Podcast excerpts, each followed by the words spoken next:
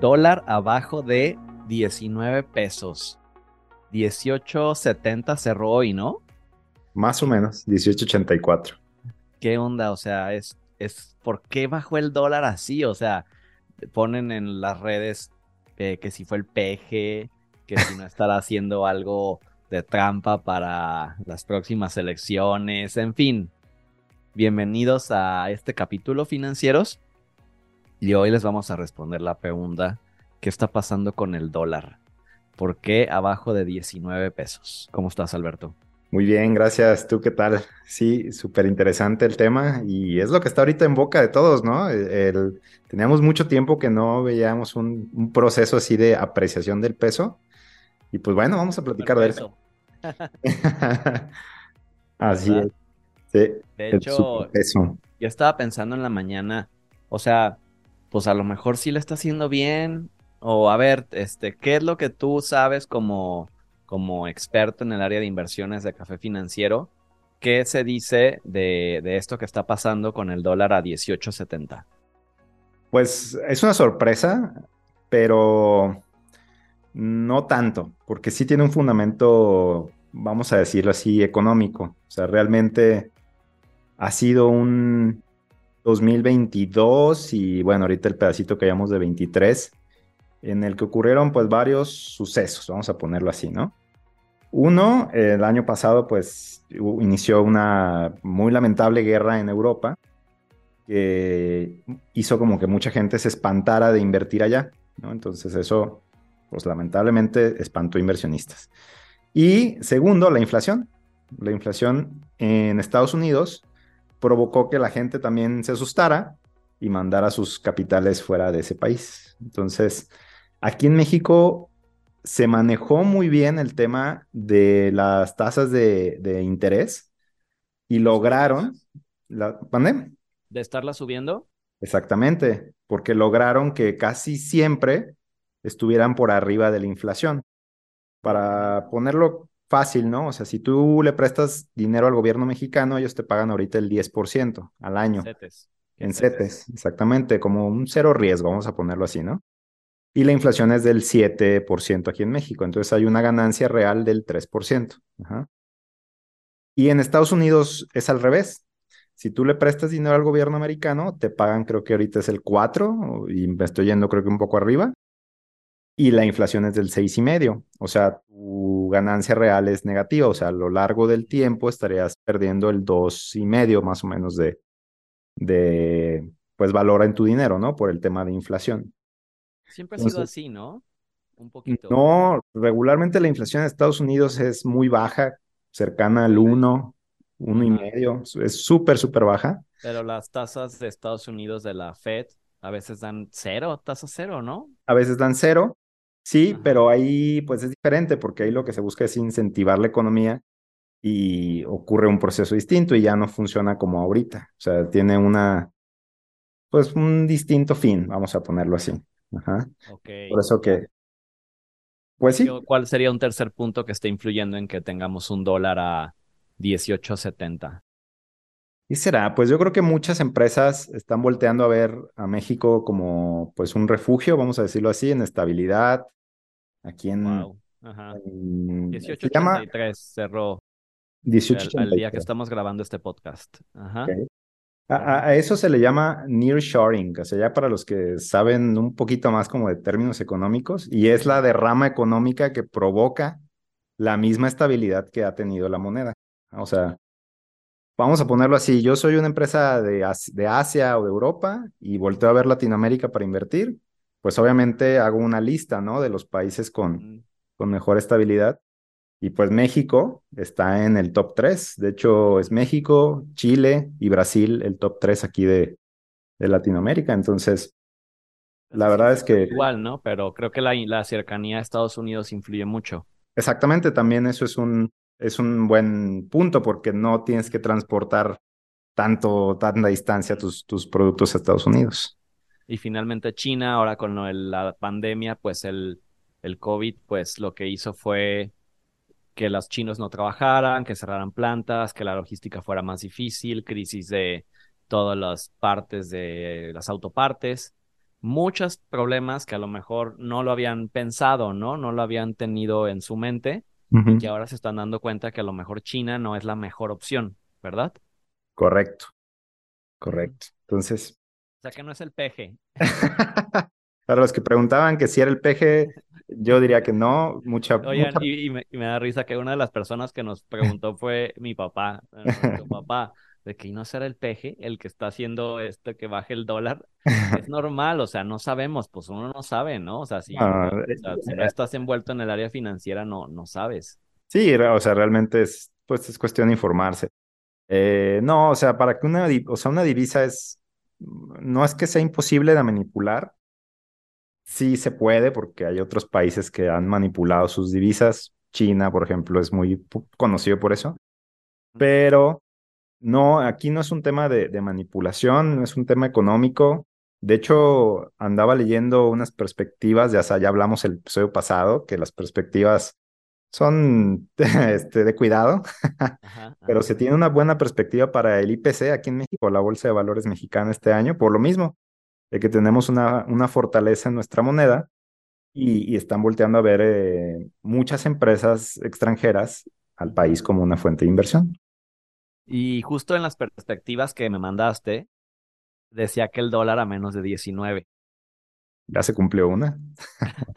Mira, este economista le atinó, no le atinó, sino pues finalmente un fundamento, ¿no? El que por el cual la dijo, pero en esta ocasión el fundamento fue correcto y no sabemos si se va a mantener mucho tiempo, si es solamente un par de días, si el año lo vamos a cerrar así o a cuánto. Eh, pero a ver, aquí la pregunta que seguro muchos de los que nos escuchan mm, se tienen en su cabeza, ¿qué hago? O sea, pues me conviene comprar dólares, tengo a lo mejor dólares ahorita, mejor ni los vendo, tengo un seguro en dólares, le meto dinero. ¿Qué, qué, qué recomendarías en estos casos? Vamos a contestarles esto. Yo, indudablemente, si no tienes la necesidad de vender tus dólares, pues claro que no lo hagas. O sea, si no es una urgencia, emergencia, algo que de verdad, pues necesitas el dinero, yo te diría, pues espera, porque históricamente el dólar, vamos a hablar de, de tendencias y es la tendencia hacia el alza, ¿no? Entonces yo diría, a menos de que lo necesites, pues ahorita, enero 2023, no lo vendas. yo, había pensado como si el dólar estaba arriba de 20, pudiera ser una buena opción. Por ejemplo, tenemos un par de clientes en, el despacho financiero que ya terminaron incluso planes y que tienen dinero en dólares. Entonces, que no los hemos cambiado porque el dólar estaba a 19.50 promedio a finales del año pasado. Y pues era como, ¿lo necesitas? No. Ah, si quieres podemos esperar a que suba 20, ¿no? Ahora está menos de 19 como siempre sabemos, pues el dólar no es una garantía de que vaya a subir o bajar o mantenerse. Eh, pero definitivamente creo que no es el mejor momento para cambiar esos dólares que tú tengas. Sí, o sea, puedes pensar en, bueno, entonces es un buen momento de comprar. Este, yo diría sí, sí, o sea, sí es un buen momento realmente 18, 18.50, 18, 19 es, un buen, es, un buen, precio para aquellos que pues buscan ser más conservadores. O sea, el dólar se ha vuelto una inversión a mi gusto conservadora dentro de lo que cabe. Este, con miras a un plazo más adelante, o sea, algo que no necesites de, no le pongas una fecha, yo diría, o sea, pues consérvalo como lo que es, como un dólar, o sea, estás ahorrando en dólares y consérvalo así. Y yo también agregaría muy eh, la mentalidad de largo plazo si vas a comprar dólares. O sea, si tú quieres comprar ahorita dólar a 18.80 o 19, pon tú a lo mucho, pues si piensas que en dos meses ya va a estar a 20, no, nadie te puede garantizar eso. Entonces, si el objetivo es comprar dólares porque está barato, siempre piensa en un largo plazo. Para mí, yo diría mínimo dos, tres años, mínimo. Dos, tres años. E idealmente más. Eh, Y los seguros en dólares, a mí se me hacen muy buena opción cuando, por ejemplo, ganas en dólares, a lo mejor eres un, un freelance que le cobras a... Ahorita pasa mucho, tenemos clientes que son freelance y que le cobran a empresas extranjeras en dólares. Entonces, su salario es en dólares, entonces ellos ahorran en dólares. Tenemos un par de clientes que trabajan muchas veces en el extranjero por temporadas o trabajan en Estados Unidos, etcétera, y ganan en dólares. Entonces también puede ser una muy buena opción un seguro en dólares porque incluso aquí en México invertir en dólares te da más rendimiento que invertir en dólares en Estados Unidos. Un banco en Estados Unidos no te da nada, así te da cero, así cero. Te da las gracias. Y aquí en México invertir en dólares en una aseguradora que es de los pocos lugares donde puedes invertir en dólares, te va a dar una tasa, pues si tú quieres del 2% en dólares, en algunos planes a lo mejor del 3 ahorita, ¿no? En los planes de retiro en dólares te pueden llegar a dar eso. Entonces en Estados Unidos no vas a tener esas tasas. Y hasta por diversificar yo lo pondría, ¿no? O sea, estás diversificando en otra moneda eh, el hecho de que tengas no todo en, en pesos, por, decir una moneda, también tener dólares, pues una excelente idea, ¿no? A final de cuentas, estás eh, pues distribuyendo el riesgo y así lo, en un futuro, pues no sabemos qué va a pasar, pero lo que dice la historia es que el dólar tiende a apreciarse. Y ahora, ¿qué pasa con esta? Eh, pues la verdad para mí son puros rumores de que pues la moneda de Estados Unidos, el dólar, no es, no va a ser en un futuro la más fuerte. O sea que incluso muchos hablaban de, la, del este, el yuan chino, del euro, o sea, de incluso se llegó hace mes, hace no meses, mucho tiempo a hablar del yen japonés. ¿Tú qué opinas de esto? Pues las economías siempre van cambiando y sí es una realidad que por ejemplo, China, que yo creo que es como lo más cercano a Estados Unidos que hay en este momento en, cuanto a, poder económico, pues sin duda creo que en un par de años pudiera estar, si no es que a la par, incluso un poco más grande.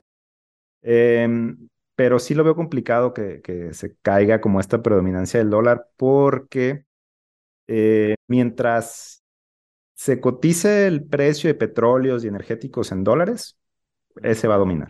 Eso es lo que va a predominar. En algún punto que el petróleo deje de predominar, podría haber un cambio económico importante. Pero mientras, por así decirlo, esto continúe así como en, predominancia del dólar de, energéticos, no creo que haya un cambio. Es cierto que ya hay algunos países, sobre todo de Asia, que ya no están haciendo transacciones internacionales en dólares. Sí hay algunos, sobre todo, por ejemplo, Rusia, sí, que pues tiene una, una pelea internacional con Estados Unidos. Ha dejado de hacer muchas transacciones en, en dólares. Este, y sí, o sea, en, en, algún punto podría llegar a pasar, incluso por ahí Arabia Saudita y los países ahí de, de Medio Oriente, en algún punto se discutió el hecho de cambiar esa, esa moneda, ¿no? Que, que, fuera el yuan ahora, pero no, no se logró en ese momento. Pero sí hay países que ya están peleados con el dólar y ahí entran muchos temas ya geopolíticos y que aquí no vamos a hablar, ¿verdad? Pero sí, sí, sí puede, sí puede suceder. Pues yo financiero sin poder ser un adivino del futuro, porque si, si quisiéramos ser adivinos, pues claro que, que más que ya les diríamos lo que va a pasar Claro. El diversificar siempre es clave. Entonces, eh, el dólar, pues históricamente ha sido una moneda fuerte. Creemos que va a seguir siendo una moneda fuerte. Es lo más seguro. Entonces, sí les recomendaríamos que si ya tienen alguna inversión, por ejemplo, en UDIs, que ya hemos hablado de las UDIs, si ya tienen inversiones en, no sé, incluso en, pesos, pero que a lo mejor les dé más que la inflación, pues sí pudieran eh, diversificar hacia el dólar, ¿no? El dólar no va a dejar de ser una moneda de ahí, o sea, no va, no, no va a ser como que ya se va a devaluar en, en un año, pues Estados Unidos es un país muy fuerte y es un país en el que todas las transacciones a nivel mundial, al menos en Occidente, se hacen en dólares. Entonces eso le da mucho poder. Exactamente. Como de entrada diversificar y como dice segundo, pues con una mira en el futuro a, tener ese, ese poder adquisitivo en el dólar. Sí. Y bueno, con esto queremos dejarlos. Eh, crack, fórmense su propio criterio, lean un poco, eh, comenten qué opinan ustedes, invierten en dólares, no invierten en dólares, qué hacen con su dinero. Y recuerden que si desean contactarnos, tener una asesoría, la primera asesoría que nosotros damos es sin costo, donde vemos qué es lo que quieren, qué metas financieras quieren lograr, cómo te podemos ayudar, qué es un asesor financiero, vamos a hablar en otro podcast. Y bueno, los podemos ayudar a que ustedes tengan finanzas sanas siempre. Muy bien, déjenos aquí sus comentarios y nos vemos en el siguiente episodio. Muchas gracias. Nos vemos, gracias financieros. Recuerden seguirnos. Chao.